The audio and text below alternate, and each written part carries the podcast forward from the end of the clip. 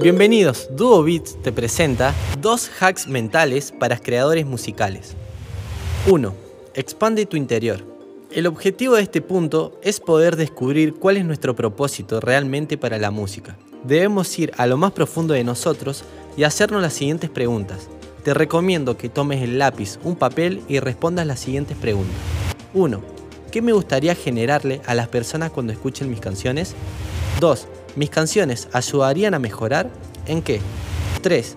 ¿Dónde me veo en un año de mi carrera musical? Tenés que ser 100% realista y sincero. Estas preguntas te harán ver qué es lo que realmente te gustaría dejarle al mundo y tener un propósito de vida. Tip extra. Según nuestro propósito, podemos crear contenido para las redes sociales y creaciones musicales. Ejemplo, si nuestro propósito es ayudar a las personas con problemas de depresión, se supone que nuestra música será alegre y motivacional. Entonces crearemos contenido sobre el nicho de alegría y motivación.